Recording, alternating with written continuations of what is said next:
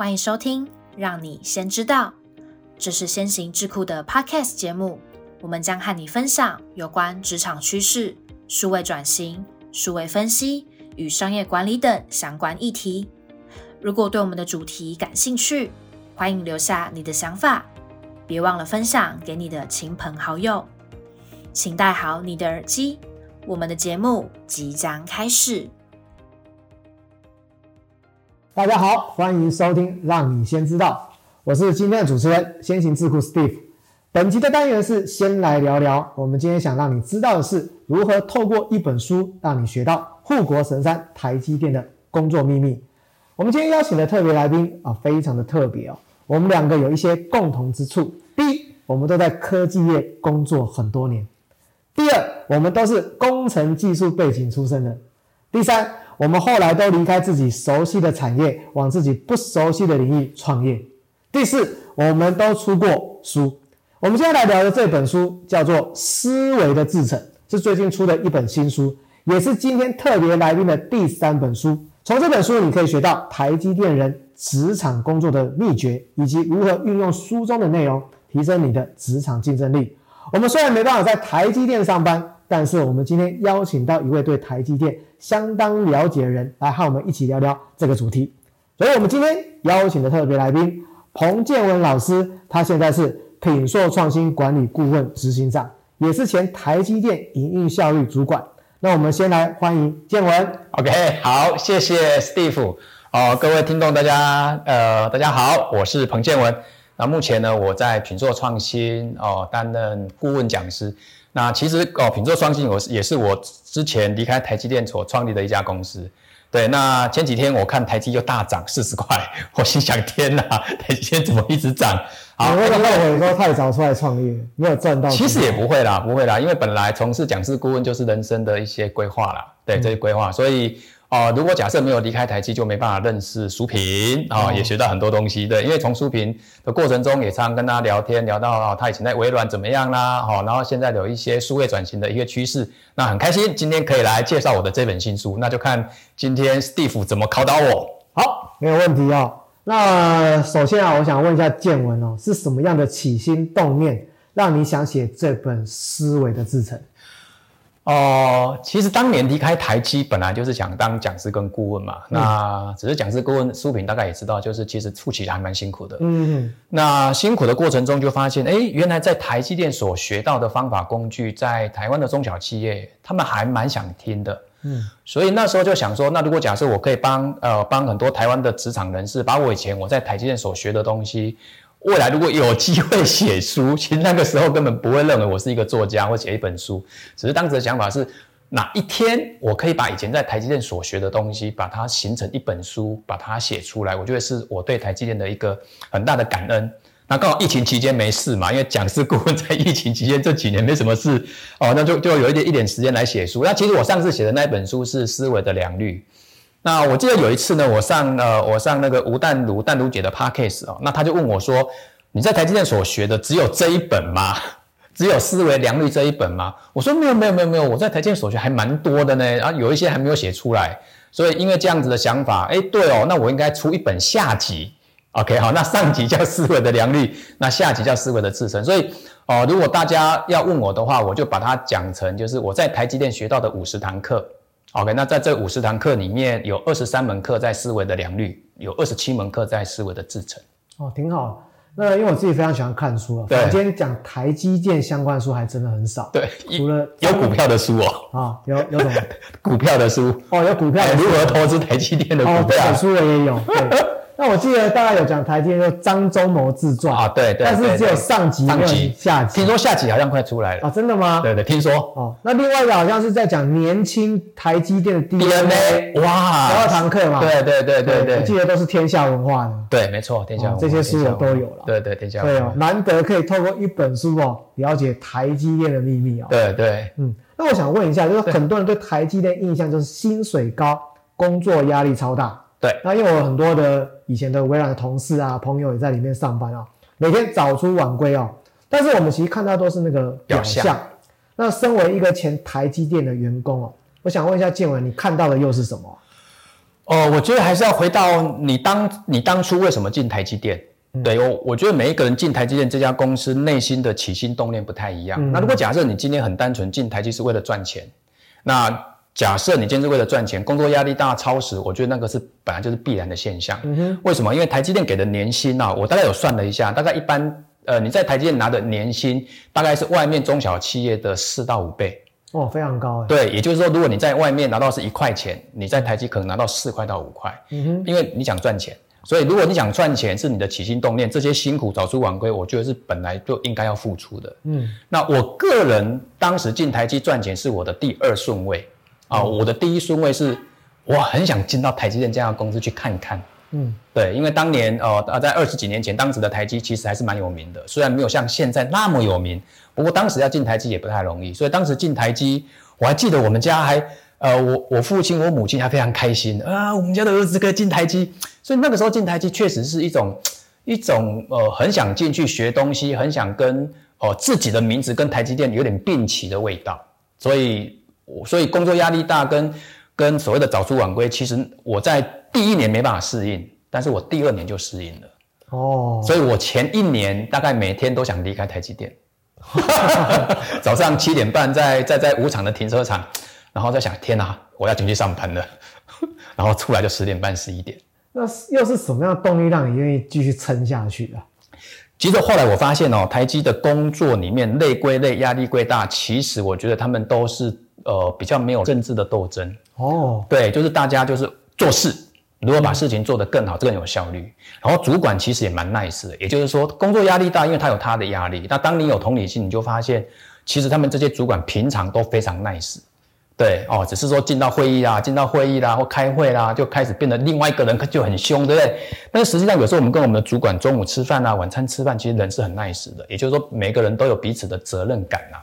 对，所以那个工作的氛围，我觉得我还蛮喜欢的。虽然压力很大，虽然早出晚归，对，当我适应之后，我就发现有太多东西可以学。如果你用这种角度在这家公司，你就发现其实很多学都是没有，呃，都是不用花钱的。嗯，对。我我可不可以这样讲，就是有点像是对事不对人了。哦，嗯，对事不对人，在台积大概差不多这个意思，只是对人大概比例比较很低很低，也没有说几乎都是零啦，也许就就也许是九十十，或者是八十二十。懂懂对，因为有很多人讲说那个东西企业文化是不太一样，对，就是说可能这个亚洲的企业对比较重视人和啊。花很多时间在处理人的问题，对，没错，没错。但是可能欧美就是把事做好，对。那我不知道是不是跟张忠谋先生，因为他在美国工作很久的时间是有关。哦，这个应该百分之百。对，除了张除了张忠谋之外，其实我们很多主管当时都是从美国回来的。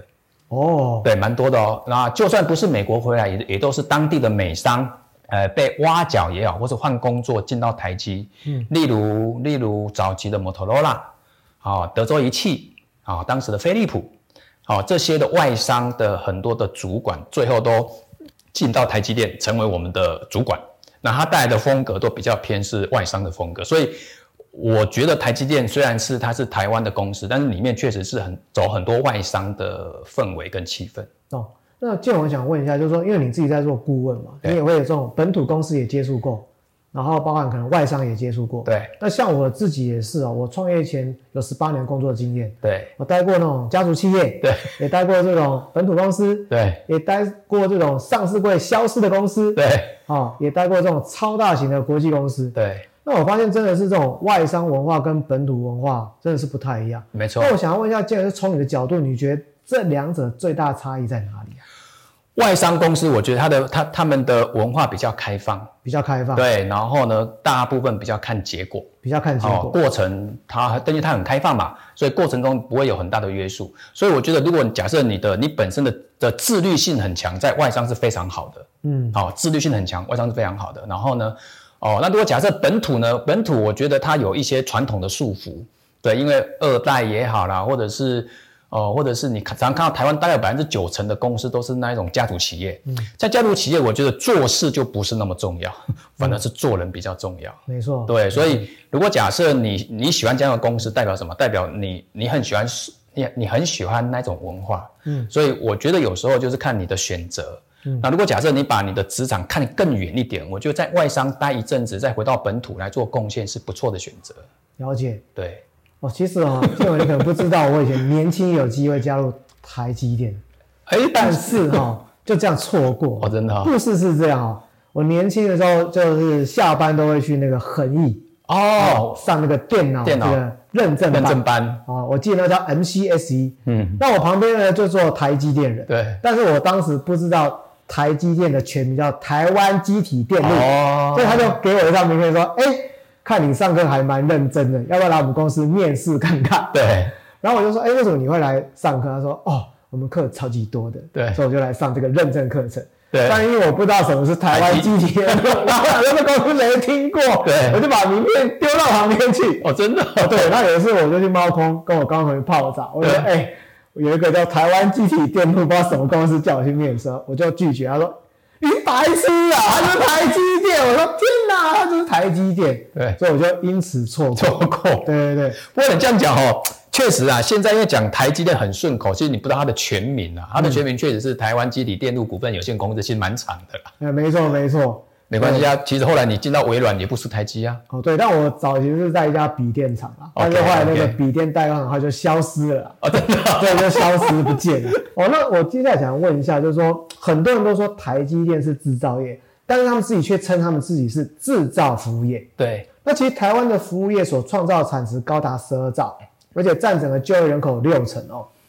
那我就想问一下建文，就是说书中的第三十六页有提到。客户服务有四个层次哦。对对。那我们啊，因为台湾服务业的人口比较多，那我们又可以从台积电学到哪一些不一样的服务思维呢？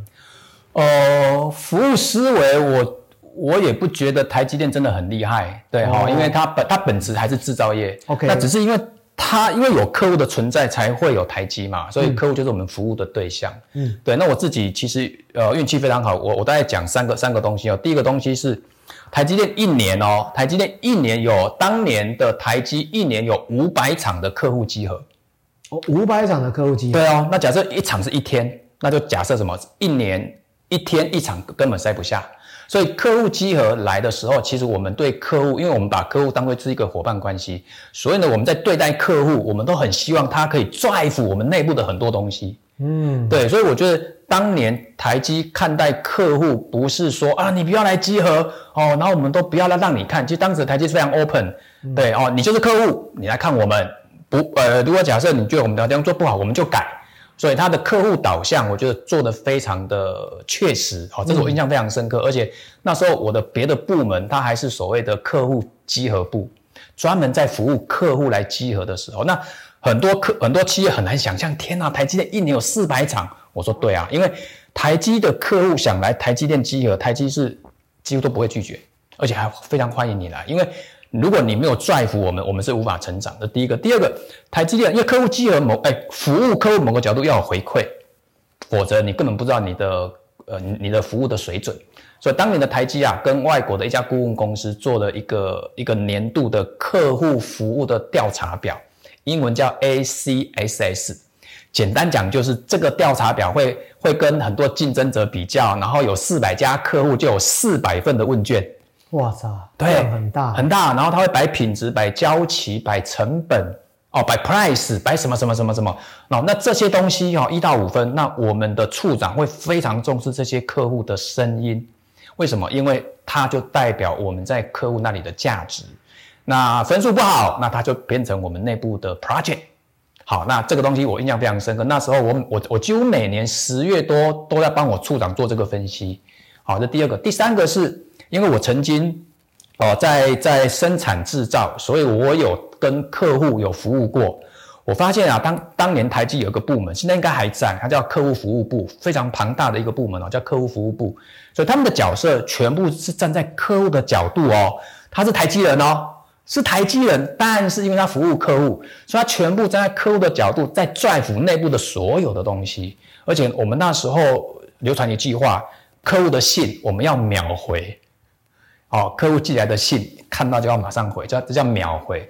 所以呢，当年我看到台积在这本书我有提到哈，就是客户的制程里面，刚才哦，Steve 有讲到服务的四个层次：一点零、二点零、三点零、四点零。对，四点零讲的是了解客户的客户的需求哦，因为台哎台积电是是一个今年半导体，它的客户是 IC 设计，那 IC 设计的前端又有一个客户，嗯，所以有时候客户的要求就指的是 IC 设计的要求。有时候我们会多想了解，那你的客户的客户是什么？是什么样的一个需求？也许我们可以做一个调整。所以呢，原则上呢，我在台积的服务里面，我大概就是把它分成是四个层次。这四个层次其实是我自己分的，不是台积电分的。哦，原来。哎，不是，就是思维的制程啊。如果假设我们这样讲好了，我今年刚离开台积电，你叫我写这本书，我也写不出来。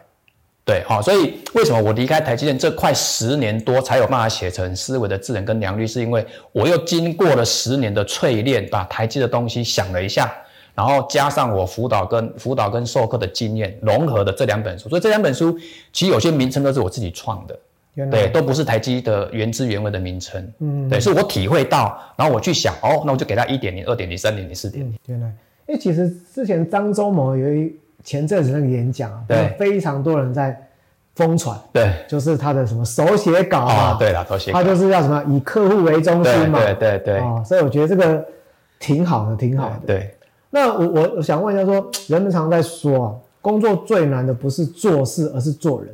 当你不断的往上爬，其实你花在处理人的时间，往往比处理事情还多。那这边想问一下建文，就是说根据你在台积电工作的经验。你又学到哪一些做人做事的道理？可不可以和我们分享一下？哦，刚刚我们有稍微聊到，就是台积电这家公司啊，其实它它做事的成分比较高，哦，它的做人的政治意味就那种斗争比较少，嗯，哦，但是不管怎么样，因为人还是一个组成，在整个台积内部了，哦，那如果你要问我当年在台积，现在想起来做人哦，在台积让我印象最深刻，我就要人和，人和，对，因为台积每年要做 project。嗯哼，对，那每年做 project，假设你人不合，其实没有人会找你做 project 的 member，所以，所以人和这件事情，当年我在台积，我就印象非常深刻。对，所以我们我们那时候就很喜欢，所有的人做 project 都来找我，代表你你非常 nice，或者是你你能力不错，好，这第一个人和。第三个就是不要去太计较很多很多小细节啊，对，因为因为台积哦，它重视团队也重视个人，好，那重视个人叫做英雄主义，但他也重视团队。所以呢，我觉得不要去太计较一些芝麻小事。好，这第二个，第三个，在台积的做人，我觉得向上管理蛮重要的，因为因为下面都很多学霸。嗯，对对，所以呢，你如何老板如何看待你，其实他除了做事之外，他还会看到你做人的技巧，或者是你的人际关系，或者是你的一些沟通技巧。所以第三个做人，我觉得向上管理是还蛮重要，在台积的部分，做事的部分哦，那就。就回到它的核心价值，叫 ICIC 啦。因为台积电的核心文化 ICIC，I I 就是务实嘛，好，那 C 就是所谓的呃承诺，好，那第三个 I 叫创新啊，第四个 C 叫客户导向。所以我们在做事的准则几乎都围绕在 ICIC，要创新，要承诺，然后呢要客户导向，然后要务实，不能不能不能太太高空，对哦，所以。哦，ICIC 在我的在我离开台这十年，其实影响我蛮大的。这刚好也跟我过去经验，我也犯过一样的错误啊。因为我自己是技术出身的，对。那做技术生是非黑即白，对啊，不是 A 就是 B，就零跟一嘛。嗯，对。所以以前我做技术主管啊，就可能比较常得罪其他部门，对，就是比较是保护自己的工程师，对。然后就会用这种所谓的非黑即白，在这个跨部门会议，我就会跟这个业务部门或者是客服部门吵架。哦，其实我觉得我也是自己踢过一些坑啊。我我其实以前做技术长是被拔掉的。哦，嗯，那为什么被被拔掉？就是常常跟业务单位吵架。对，所以我后来啊就学到一个硬道理啊。对，就是在往上爬的过程中啊，其实哦软实力会慢慢大于硬实力。哦，这我相信，我真的相信，因为我在台积也看过一些能力很强，但是 EQ 不好。嗯，对，终究他也爬不上去。没错，对对，所以有一本书在讲那个彼得原理嘛。哦，彼得原理，对啊，对对对。所以有时候其实很多人都忽略这个软实力啊。对，嗯，啊，软实力现在也是我们企业内训一个还蛮常在培训的能力啊。哦，沟通啊，啊，或者是什么教练式领导啦，简报应该也算是软软实力，对不对？可是你会觉得像这种沟通，这种比较有时候会跟人格特质挂钩的比较紧密，或呃或多或少，但是我觉得有一些沟通的技巧还是不错的。OK，对，例如我们常讲的很简单，DISC 的人格特质。哦，我也对这个对嘛？这个就是这个虽然好像觉得哎派不上用场，但是当你跟别人沟通的时候，你了解他是 D 的特质，他是 I 的特质，也许你就可以换位，用他的角度来跟他沟通。他个性就很急，你还慢吞吞的，你不就完蛋了？哎，所以我觉得还是有一点技巧可以学啦。哦，像我们最近就管理团队有学到法国的 PCN 的技巧。OK，那像我啊，我的这个底层叫 thinker，对什么叫 thinker？就我的沟通模式喜欢一直丢资讯、哦丢事实跟你做交换。对那可能有一些人就是看到我就是哥姐这种，这种我可能就不是我习惯的沟通风格，所以我常哦，常不对频。对对可是对没有上这个课之前，我可能就不太知道，哦，所以可能你要跟这种稍微对平一下，你要跟他一起哥姐，哎，在台积电常讲这种歌呢。啊，真的吗？对啊，哎哎，红哥啦，鹏哥啦，坚哥啦，文哥啦，哦哎，或者是哎建文哥啦，什么哥啦？好了，那我现在要问一下鹏哥啦 啊，那台积电哦都是一堆学霸，你觉得要在台积电成为一位优秀的管理者，需要具备哪些特质？那我们又可以透过哪一些方法，跟这些工作身边优秀的主管来做学习？哦，这个问题问的问的非常好哦，对，问的非常好。我我个人的想法是这样子哈、哦，每一个人总是有他的优点跟他的不足之处。嗯，学霸一定有他的优点，但是相对也有他不足之处。对，那一样的就是我们的学历没那么好，也许是我们的劣势，但是我们能够进台积，代表我们还是有一定的门槛，对不对？好、那我觉得有时候就是你要去找出你的你的优点跟缺点。那在在台积，我觉得优秀的管理者啊，我觉得他还是要具备比较好的 EQ。如果假设他的 EQ 不好，能力能力比较好，那他会变成技术值，就专业职，对，专业职，不是不是对，他可能叫做他可能叫技术副理、技术经理，好、但是不管怎么样，他要做很多专栏，所以他的 EQ 还是要维持一定的程度。所以在台积的呃，在台积的优的优秀的管理者，我大概给他三个东西啊。第一个就是你要时时刻刻去思考公司跟组织未来会有会有什么问题。对你不能再用你的单纯个人的一个想法在思考部门或组织。这第一个，第二个就是你在做任何的你在做任何东西，你要有更更远的，我我我们把它俗称叫更远、更广、更深呐、我们叫洞察力。哎，台积的管理者啊，他其实很要求洞察力跟潜力。对，好，那第三个就是我刚刚提到的专业跟 EQ。对，台积的主管他一定有一定的专业，他绝对不会说哦，他完全没有专业，很难说服下面的人。很奇怪，我遇到台积的主管能力都非常强，你知道吗？对啊，再加上 EQ，哦，那这样就很难，你知道吗？专业又要强，EQ 又要好。好、这是我看到。然后呢，我看到更厉害的管理者在台积，哇，那真的是好厉害，执行也强哦。然后呢，数字的敏感度，对，好、然后呢，他团队的激励，好、都蛮强的。那有没有什么方法可以去学这些优秀的主管身上的能力呢？我在台积看到的比较好的方法就标杆学习，因为你几乎每天都在公司，你几乎跟外面的世界是脱钩的，对吗？哈，你可能那时候的我也不可能什么晚上去进修啦，六日去上去拿个证照没啦，公司台积就是我的生活，生活就是台积。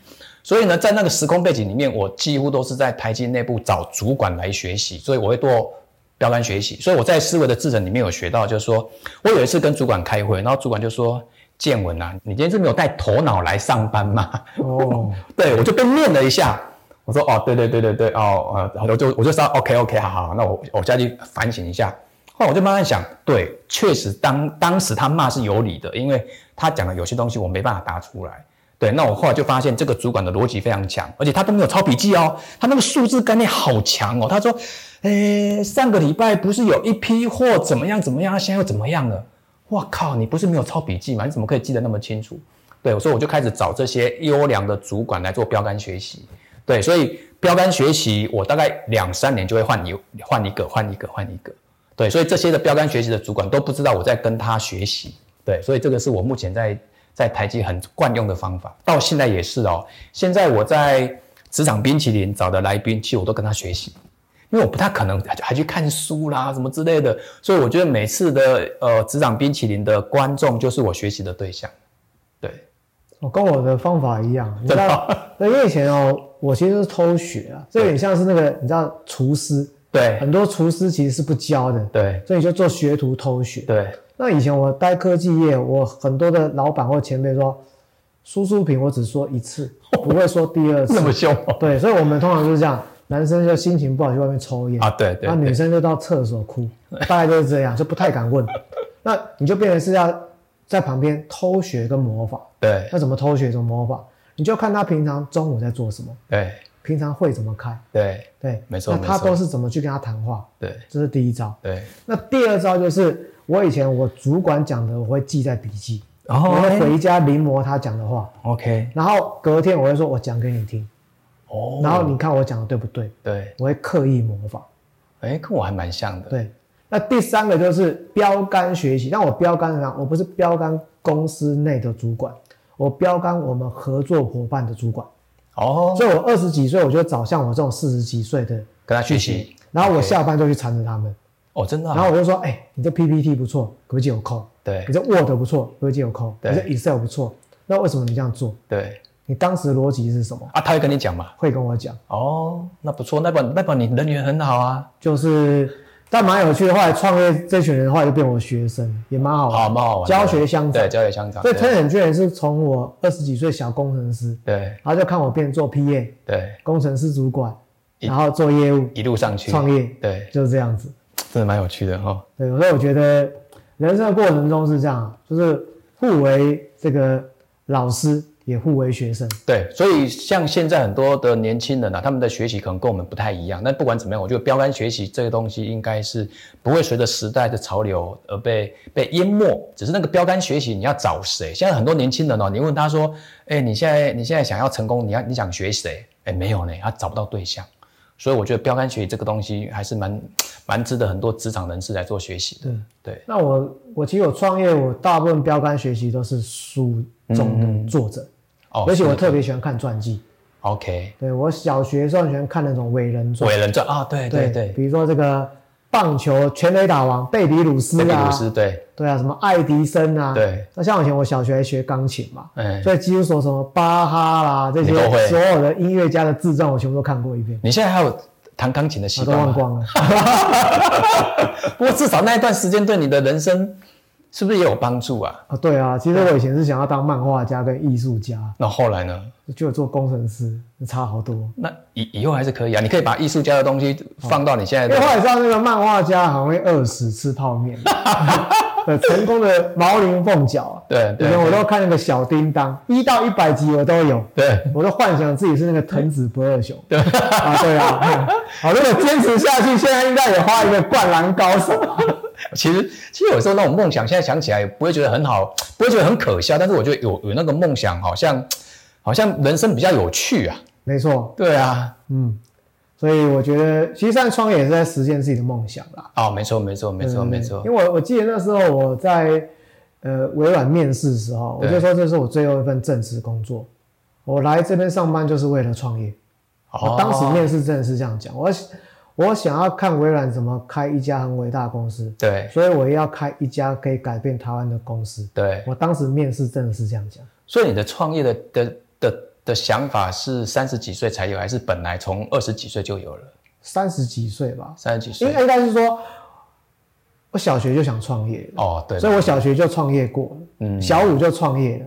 然后呢，我创什么业呢？对就是帮人家画任天堂对里面的卡通人物，什么马里欧啦、高桥名人啊，一张五块钱。这个也叫创业啊。所以你看哦，我会问这个问题是，我发现很多人想创业的人都是在小学、国中、高中，内心其实就想创业，只是只是因缘际会哦，就是这样铺陈，像枝芽铺陈嘛哈。然后到了三十几岁、四十岁，他还是会回到创业来。哦，对啊，而且我知道我天生比较叛逆啦，对不太适合做员工，所以可能就是一定要做到公司最高位置，不然就创业，大概就是这样。嗯嗯，哎，听起来蛮有趣呃，的。对，所以我一出社会就设定时间表，四十岁一定要做到总经理。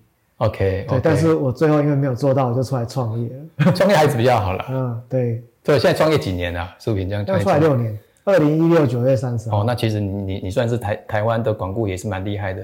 哦，没有，还要跟建文都学没。有没有没有，我们都我们都已经出来很久了。OK，好，那我我想问一下，就是说，其实今年的全球的景气哦，一片看坏。嗯我你可以看到很多那个科技业不都在裁员嘛？对然后因为我创业就认识很多老板，每个老板都说，哇，今年啊整个景气是非常的差，对，而且在这个国外的这个库存哦，都非常的严重，那很多公司都遇缺不补哦。那其实哈，你在书中有讲到，这团队要怎么做才不会疯狂加班？那现在很多公司在 cost down，这种可以跟我们分享你的一些观点。这个哦，这个我觉得蛮有趣的，也许也也许书评也可以补充哦。我发现啊，其实景气啊，大概三四年一个循环，五六年一个循环，然后每次企业啊用的 cost down 的。手段之一就预缺不补，所以你今年预缺不补，再过几年下一波景气啊，你又是预缺不补。所以从我进职场进到台积电预缺不补哦，我刚头脑中算了一下，大概有四五次哦，四五次。对，就是每隔两年哦，可能景气快下来了，哎，就开始预缺不补。哎，等景气好了，又开始补人。对，所以每一次的预缺不补，当时在台积，我印象非常深刻哦，都是老板在 review 我们工作的 timing。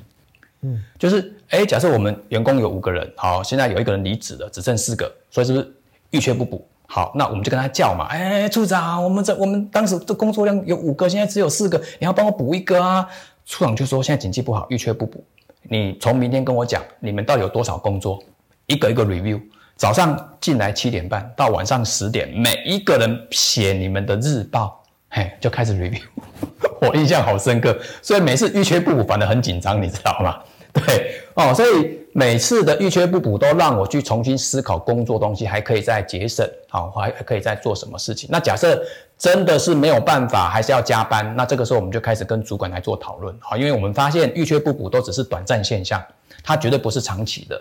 对，那最短的预缺不补大概就一季，好，最长可以到一年。好，一年很长，一年很长啊，对，很长啊，所以我们就开始开始去做很多事情。在我这本书里面有写写到几个技巧，第一个就是当年的台积电啊，其实它有一个叫小助理，小助理，对，就是我们小助理的意思是说，他可能学历不用那么高，那可以帮我们做很多日常的工作，做报表啦，Excel 的分析啦，哦，或者去后台哦，SQL 去捞 low data 啦，这种很日常的工作，我们给它标准化，给小助理去做，然后让我们工程师可以。比较多的时间去做更重要的事情，好，那这个小助理当时在台积叫小蜜蜂，哦，就是他做完了就跑去别的部门 飞来飞去，飞来飞去，像当兵的小蜜蜂，类似，但这很好用，你知道吗？非常好用。或者第一个，那第二个我刚刚有提到过嘛，哈，他们就开始 review 我们的工作项目嘛，哈，然后呢，也许当年的报表要花两个小时，那你现你现在预缺不补啊，你还是要做两个小时，那我们就开始做专案。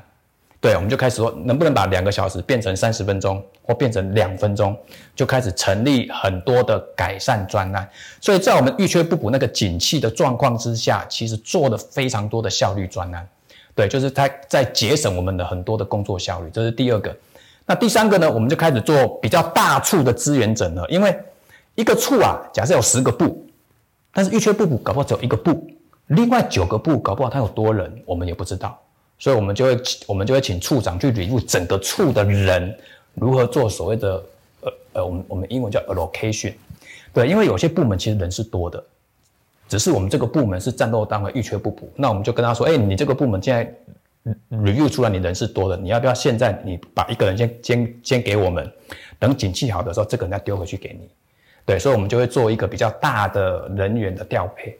好，这个是目前我在我当年在台积，还有这几年我常看到这三个东西。那额外提一下哈，我在前几年帮一家公司做辅导，他们就在景气不好的时候，预缺不补的情况之下找我们辅导。嗯哼，对，然后辅导很多的项目之后，当景气来的时候，其实他们整个业绩是上去的。好，所以如果假设把整个预缺不补啊，把它当做一个比较大的底层逻辑，其实我觉得它是一个，哦，它是一个重新组织呃人力营运效率的一个很好的 timing。嗯，这个观点真的太棒了。那最后是否可以分享一下，身为一个技术背景出身的创业家，你觉得过去的工作经验对你创业这条路有什么样的帮助吗？哦，这个题目哦，也谢谢 Steve 问这个题目哦。哦，因为我本身其实呃技术背景的成分大概在占一半啊，其实我还有一部分，因为我是工业工程的。好，工业工程里面，我还是有做生管，我还是有做制造管理，我还是有做品保管理，所以只是我们的管理比较偏事比较多，人比较少。那因为我们现在从我们现在的创业不是卖不是卖有形的产品，我们是卖服务或是卖专业。对，那这个专业有什么影响？当然影响非常大，没有台积电的十年就没有现在的品硕创新或者是彭建文哈，因为因为顾问讲师他一定要有一个很深的，我们叫火候。那这个火其实都是在当年在台积电的养分。对，台积电给我非常多的专业的养分之后，让我现在的呃公司可以把这些东西发扬光大。哦，这是一个比较比较比较专业的东西。那另外一个，由于我在台积电哦，其实我在台积电十年时间，我换了五个部门。我在台积电有有定价部门，定价定价部门，OK，对，就是如何如何去定 price，如何去算 margin，OK，好好特别，很特别啊，对很，特别哈。第一个，第二个我在生产管理，所以我生管做做做交期做排程，哦，做生产控制。那第三个我做品保。好，那在屏保里面，我做过内部讲师。好，那第四个我做过 long term plan。所以当年张忠谋先生有一个我觉得很特别的东西，我们在做 long term plan，常常做二十年的 long term plan 哦，二零三零年的 long term plan 呢，那那这会出来。啊？但是就是在那个氛围里面接触了很多业务啦、行销啦。OK，好，那第五个我做过 finance，finance，对我做过一年多的 finance，PML。Profit and loss 哦，好，那这些东西其实对我现在的创业几乎是加分，所以也就是说，如果我当年我在台积只在一个部门待十年，我觉得对我现在的创业可能加分就没有那么大。那因为我是有点类似刻意在台积电学习，哎，我总有一天要离开台积，OK 啊，那我这样子的视野就很广，我大概三年四年就换就就工作轮调，而且这种工作轮调是自己要举手自愿去找职缺的哦。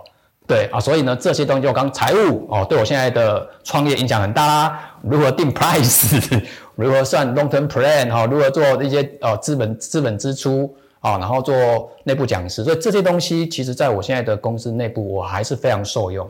对，所以对我而言，我非常感谢台积电给我这些东西。哦，可能跟我过去经验蛮像的，对，因为我创业之前也做过业务，对，然后。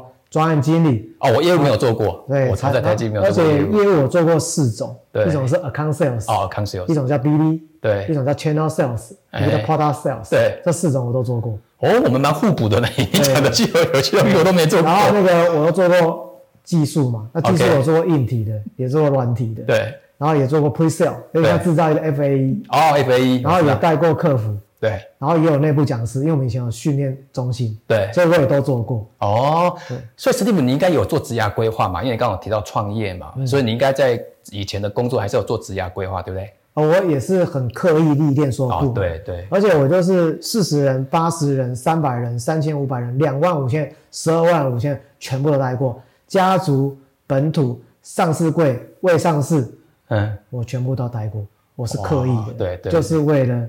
创业那一天，呃，你是为了创业那一天？但其实“创业”这两个字在我的人生里面我没有浮现过。对，也就是说，我不是为了创业，我是为了要当职业讲师。哦，但是职业讲师不一定要创业嘛？对，没错哈。所以我喜欢讲课。OK，所以我当时离开台积，想是想成为讲诶讲师或顾问，我没有想说我要成立一家公司。哦，原来没有没有没有没有。哦，我是一开始就设定要开公司，对，那也是很小很小的梦想。但是不管怎么样，我觉得刻意的植牙，现在想起来好像比较符合我们的个性。没错，对，也也许有些人他他觉得活在当下也不错，但是呢，因为我们的个性比较喜欢有比较什么，比较不喜欢不确定的东西啦。对我们比较喜欢比较比较 unstable 的东西，那也也也许是因为这样东西，我才有办法写出写出思维的自成跟思维的良率。因为你刻意规划，所以你就会记载很多东西，那你现在就才有才有办法输出。OK，对，好，那今天非常感谢建文来上我们的节目我相信阅读这本思维的自成，就和购买台积电的股票一样，会成为你这一生中报酬最高的阅读投资。以上是今天的分享。很谢谢建文来到我们的节目，那我们下次见，各位听众，拜拜，拜拜，谢谢，谢谢，谢谢你今天的收听。如果喜欢今天的内容，按下订阅就不会错过我们的下集节目。也欢迎透过资讯栏的 email 分享你的观点，将有机会成为我们下集讨论的主题。那我们就下集见喽，拜拜。